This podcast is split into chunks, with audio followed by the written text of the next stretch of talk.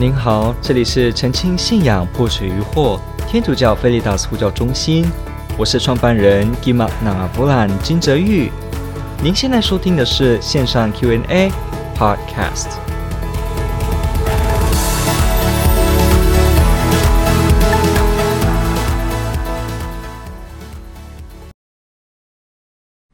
他提到的下一个问题是：天主教会会天主教会不会？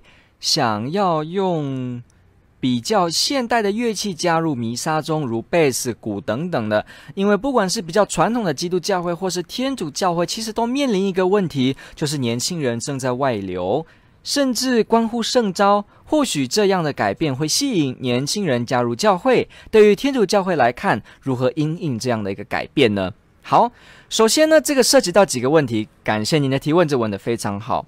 呃，它涉及到就是弥撒礼仪当中究竟能使用什么乐器？其实这个在教会的历史当中是被讨论过的，因为我们看这个圣歌的历史哈、从一开始以前哦，古期初代教会比较清唱，而且旋律很单纯的，只有一种音，慢慢的呢发展到了这个西元呃第一个千年的时期哦，慢慢发展到有第二个旋律开始合音，后来呢到了十世纪之后，慢慢有了这个。把这个罗马贵族皇室会使用的这个管风琴，我们知道管风琴其实也跟这个不同的宗教也有关系，或说这个跟神明有关系。不过无论如何，这样子的一个异教的一个外教的一个乐器呢，它在古时也去流行在呃所谓的罗马文化当中，它当然是不止，还有它的变形版。不过基本上这个乐器呢，它慢慢的就被采纳，而在教会当中被使用。我们知道管风琴在教会历史当中，这个这个风琴呢是特别的有重要的地位。那当然呢，这个原因也包括这个这个乐器本身，它在很好的使用之下，能够促进心灵的。举心向上，增加我们对礼仪的专注度。所以，我们通常看一些以前一些教宗的一些呃諭文，你会看得到这个令里面呢会写到对于管风琴的重视。当然呢，也有的地方提到不要使用鼓，不要使用一些嘈杂的乐器。好，特别去指出这些。不过，这究竟是为什么呢？我们不能只有看条文本身，我们还要知道为什么。那是因为最核心的问题是。我们的弥撒圣祭在之前节目有讲过，它不只是一个基督徒的聚会，它还包括耶稣基督加尔瓦略山的十字祭献的重现、重演。所以，我们说耶稣基督真正的在我们每一次参与的弥撒当中，真正的受苦牺牲，真正的是耶稣基督那一次的加尔瓦略山的祭献。所以，既然是祭献，是祭祀，所以既然是祭祀，是个牺牲，是个 sacrifice。是一个祭典，那当然就有祭典的庄重性。所以，为了去凸显这个耶稣基督加尔瓦略山这个苦难救世的大典，有时候如果我们忘了这个神圣性，而用比较太过轻快跟狂啊，比方说 R&B 啊、rap 啊这种音乐的话，那这样的情形可能就会使得这个礼仪当中的这个庄重度凸显不出来。我们可以做一个基本的想象，我们可以做一个基本的想象，就是说。耶稣基督在十字架这样，结果因为我们知道每一台弥撒是真的耶稣基督十字架上的那个重现，所以如果我们想象在那个过程，我们在旁边哈、用贝斯用弹 slap，然后这个闷音对不对？当当这样勾一下，我们去想一下这个情况下会不会有一点不太符合那时候的情况呢？那玛利亚的哭泣，我们人的这个震撼啊等等的，那确实所以要考虑到这个部分，就是说。我们弥撒圣祭本身带有的意义，能不能透过这些乐器被好好的彰显，还是会被影响？如果会被影响的话，那就表示原本的意义可能会面临失去的风险。如果可能会面临失去的风险，那当然就会让人对弥撒的意义有所误解跟曲解。那这样就很可惜。所以在这种情况下呢，教会就会不断的看哪些乐器可以好好的运用。所以其实呢，说实在，教会不是说。哦，都不要乐器，也不是说乐器都不好，是邪恶的，并不是，而是如果乐器能够真正的辅助礼仪的话，那就要被好好的采纳，而不是说，呃，教会真的定了一个清单，说什么乐器就是不行。其实教会没有一个官定的清单，说这些通通都永远不能有。我们知道这个梵蒂冈第二次大公会也有礼仪宪章，礼仪宪章里面呢，哈，一百二十号吧，他也有去提到说所谓的。哦，我看一下，诶，我这边记得我有贴上来。对，一百二十号，他说管风琴在拉丁教会内极受重视，好，当做传统的乐器。可以增加教会典礼的奇异光彩，提高心灵向往天上的事物。哈，这个真的有，因为我们不能否认，我们很多时候在听到管风琴弹奏的时候，当然他要好好的弹了，但是他真的弹奏的好的话，真的是让你对这个圣歌整个投入。如果你有这个经验的话，那恭喜你，你一定明白我在说什么。哈，管风琴这个乐器呢，有它特别的魅力。好，不过呢，他接着说什么呢？在地区教会主管当局的审断与同意之下，也可以在神圣敬礼中准用其他乐器。好，所以是他把这个部分保留给教会当局哦，主教哦。但是呢，为必须适合或者可以使之，啊，可以使之适合神圣用途，就是我前面做的解说，又能够符合教堂的尊严。什么叫做符合教堂的尊严？我们基本上也知道嘛，一个圣堂是一个祈祷之所。我们人到那个地方，有些人想忏悔，他需要静静的；有些人想赞美天主，他需要光，他需要这个空间。那如果这个时候我们都认为教堂全部都是摇滚乐，那这一些需要安静的人怎么办呢？我们总不能把他们排外。所以呢，圣堂竟然是大家的圣堂，大家都可以在里面找到天主。于是呢，就要折中最大公约数，是一个通常的常态，能够保持各式各样需求的人来到圣堂。所以在这个情况下呢，教堂的尊严就在这个地方被说明了，把它产生一种安静、神圣的气氛是很重要的。我们总不可能说一个人今天真的要来到天主面前的时候，结果是嬉笑跟玩乐。当然，这个意思也不是说面对天主就都是愁眉苦脸，怎么可能呢？天主是我们的父亲，我们是他的孩子，在他的家中当然是自由自在的。不过，这个意思不表示说随便啊。当然，这个意思也不是说乐器都是随便哈，只是当他不被注意的时候，就会破坏教堂的尊严。所以呢，我们从中可以去看到，就是说，其实。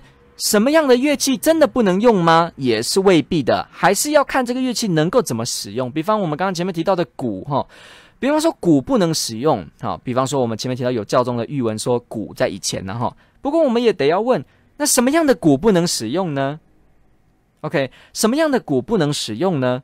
比方我们今天知道鼓有很多种，爵士鼓这种的，哈，你又可以打爵士音乐，爵士音乐你可能用那个鼓的刷。对不对？鼓这个鼓棒前面是刷，然后你慢慢在那边刷那个哈 high hat 跟那个啊鼓，好打造这个 swing 的节奏。那你这个时候不是很小声吗？所以你说鼓都是很大声，也是未必；鼓都很嘈杂吗？也是未必。比方非洲鼓还是康将、金杯啊这些东西，有些可以敲得很碎拍，那它也很小声，也很唯美，当个点缀跟装饰，诶。也可以不失去神圣的风味，所以鼓就是大敲吗？就是那种乐仪队用的大鼓，咚咚咚，是这样吗？那也是未必。所以只有说鼓，那但是说的没有太细。那这边也是一样，只有说可以用其他乐器，但是究竟是哪些其他呢？好，我们就看到教会还是保留了这个空间。所以我们发现到，就是重点是要不失去。圣祭的意义，失去圣堂的庄严，而且呢，这个部分才能够服务到教友，因为我们还是要清楚地认识到弥撒真正的原意。不过，我们可以了解这个问题，呃，提问者提到的说，好像很多年轻人是外流的。好，请问，真的年轻人外流都是因为礼仪中的乐器没有贝斯跟鼓吗？答案是 no，不一定，因为很多情况是相反的。我们刚刚前面讲过，如果真正的把管风琴弹好。它是可以感动人的哦。如果真正的，如果真正的把管风琴用好，把好的音乐唱好，把合唱团弄好，真正是可以感动人的哦。有没有年轻人因为这样子而在这样的礼仪当中落落泪、温暖，感觉到回家？我告诉你，很多。所以千万不要以为说。因为没有鼓，没有吉他，没有爵士钢琴，没有这样子现代的配乐，那就人们得不到感动，这是未必的。因为其实也不是所有的人通通都呃喜欢这些乐风，有些人他就比较喜欢比较带有古色古香的，那这些人怎么办呢？他们也可以是年轻人啊。对不对？所以没错，年轻人也不一定都只喜欢听这个。实际上，现在听的风格太广了。有些年轻人甚至只听电影配乐，呃，连这个歌手唱的歌都不去听。所以你看，这个部分还是很广的啊，所以也是未必的。也许我们不一定是要积极的加入这些乐器。也许我们可以换一个方式，就是把原本教会音乐的特色真正的发挥出来，让人在礼仪的庄重中感动。我个人相信，这还是实际上有用来帮助年轻人回来的。因为你看，年轻人在外面非常的这个流离失所，感觉到非常痛苦。但是呢，他回到教会当中，听到这样子，真的被感动，他还是有机会重新皈依天主。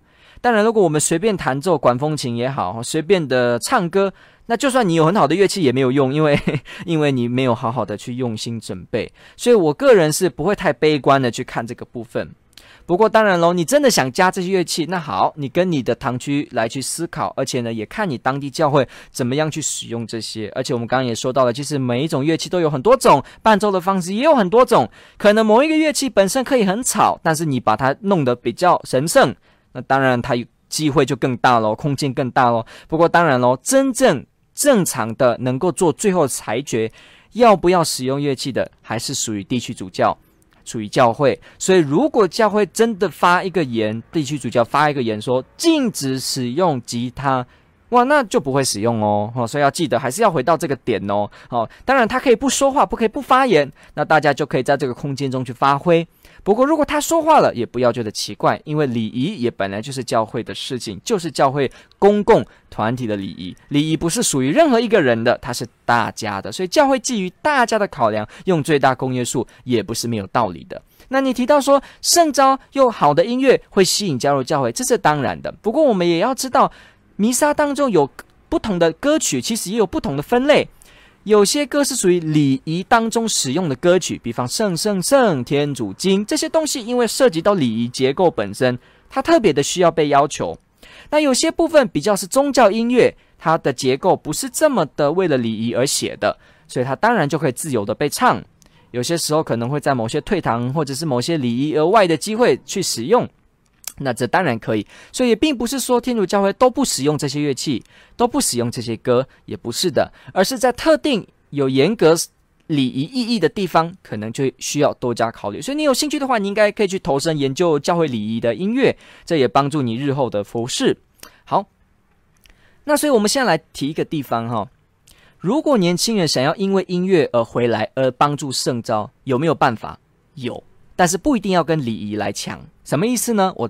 我给个建议，天主教的基督徒是不是只有弥撒呢？不，天主教的基督徒是不是从头到尾只有弥撒呢？不，弥撒只是天主教基督信仰中的一部分，当然这个部分是最高峰的灵修，不过只是一部分。什么意思？换句话说，基督徒徒的生命不是只有弥撒圣祭，还有别的，还有礼仪之外的各个祈祷、你的生活、你的感动、你的毕竟、你的各各式各样的别的圣事的领受。我要说的意思是什么呢？我要说的意思就是说，天主教会的基督徒，我们不能让自己只剩下弥撒圣祭。什么都不参加，什么都不培养，什么都不皈依，什么都不祈祷，就只觉得我就是弥撒。天主教的基督徒，我就是弥撒机器，我弥撒才有我的事，没有弥撒我就不是基督徒。什么都只是弥撒，一祈祷就想到弥撒，一想到天主就只有想到弥撒，这是不对的，这不是教会所希望我们的。实际上呢，教会也告诉我们，在一个人还没接触弥撒礼仪之前，他应该要先有皈依。也就是说，不要那么快的让一个，比方说我们这样好了，一个外教人，他来到教会，他实际上对教会不了解，他对弥撒这个这么有深刻意义的东西，他也还不了解。我们突然就把他只带来弥撒，而且还告诉他我们只有弥撒，那这样子就不大好。因为其实，在参与弥撒之前，我们必须要先有心灵的皈依。如果我们没有心灵的皈依，没有真正我的心被感动而愿意找天主。这时候你去参加一百台弥撒，你可能都会用一种心态，就是哦，弥撒就是做一做表演嘛，啊，好无聊，好无趣，就这样。我们会这样想的话，那是因为我们没有皈依，我们没有真正了解到，我因为被天主爱，我渴望在耶稣的祭台上面领受他的圣体，多么美的天人弥撒，天使弥撒，多么美啊！我领受不到，因为。我没有这个认知，我为什么没有这个认知？因为我没有这个感动。所以请记得哦，我们要在礼仪之外，要让自己就要有这些信仰内的感动。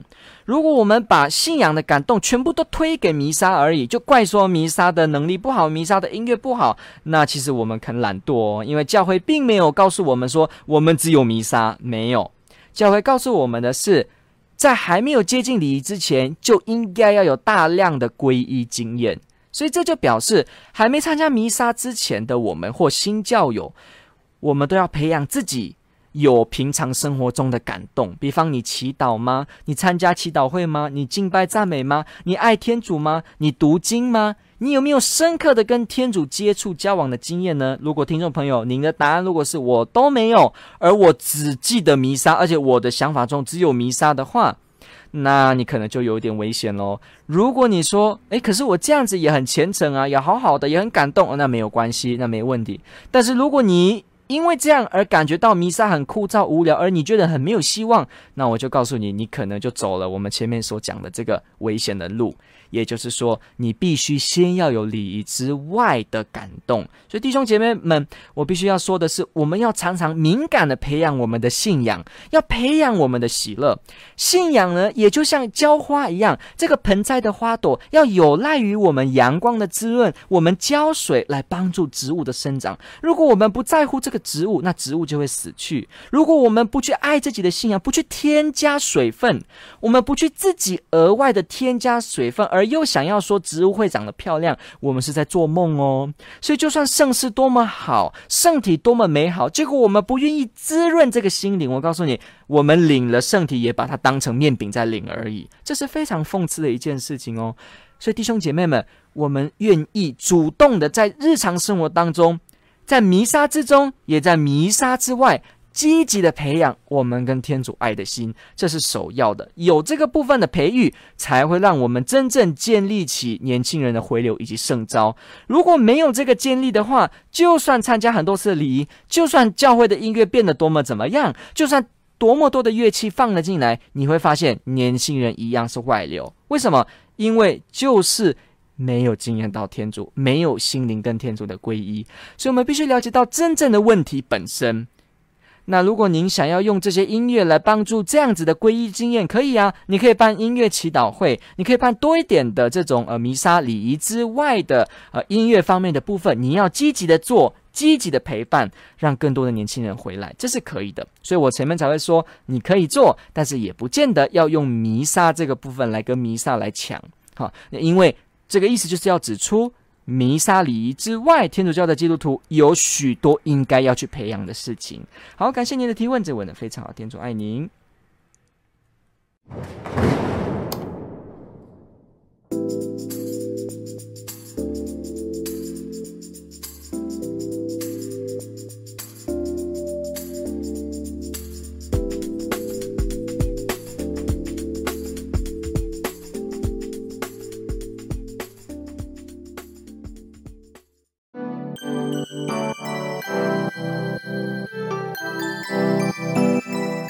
感谢您的收听。若您喜欢本系列节目，支持护教学与福传相关推广，欢迎来到我们的 FB 粉丝专业以及 YouTube 频道，点击订阅哦。也别忘了我们的 Podcast 频道的订阅哦。天主保佑。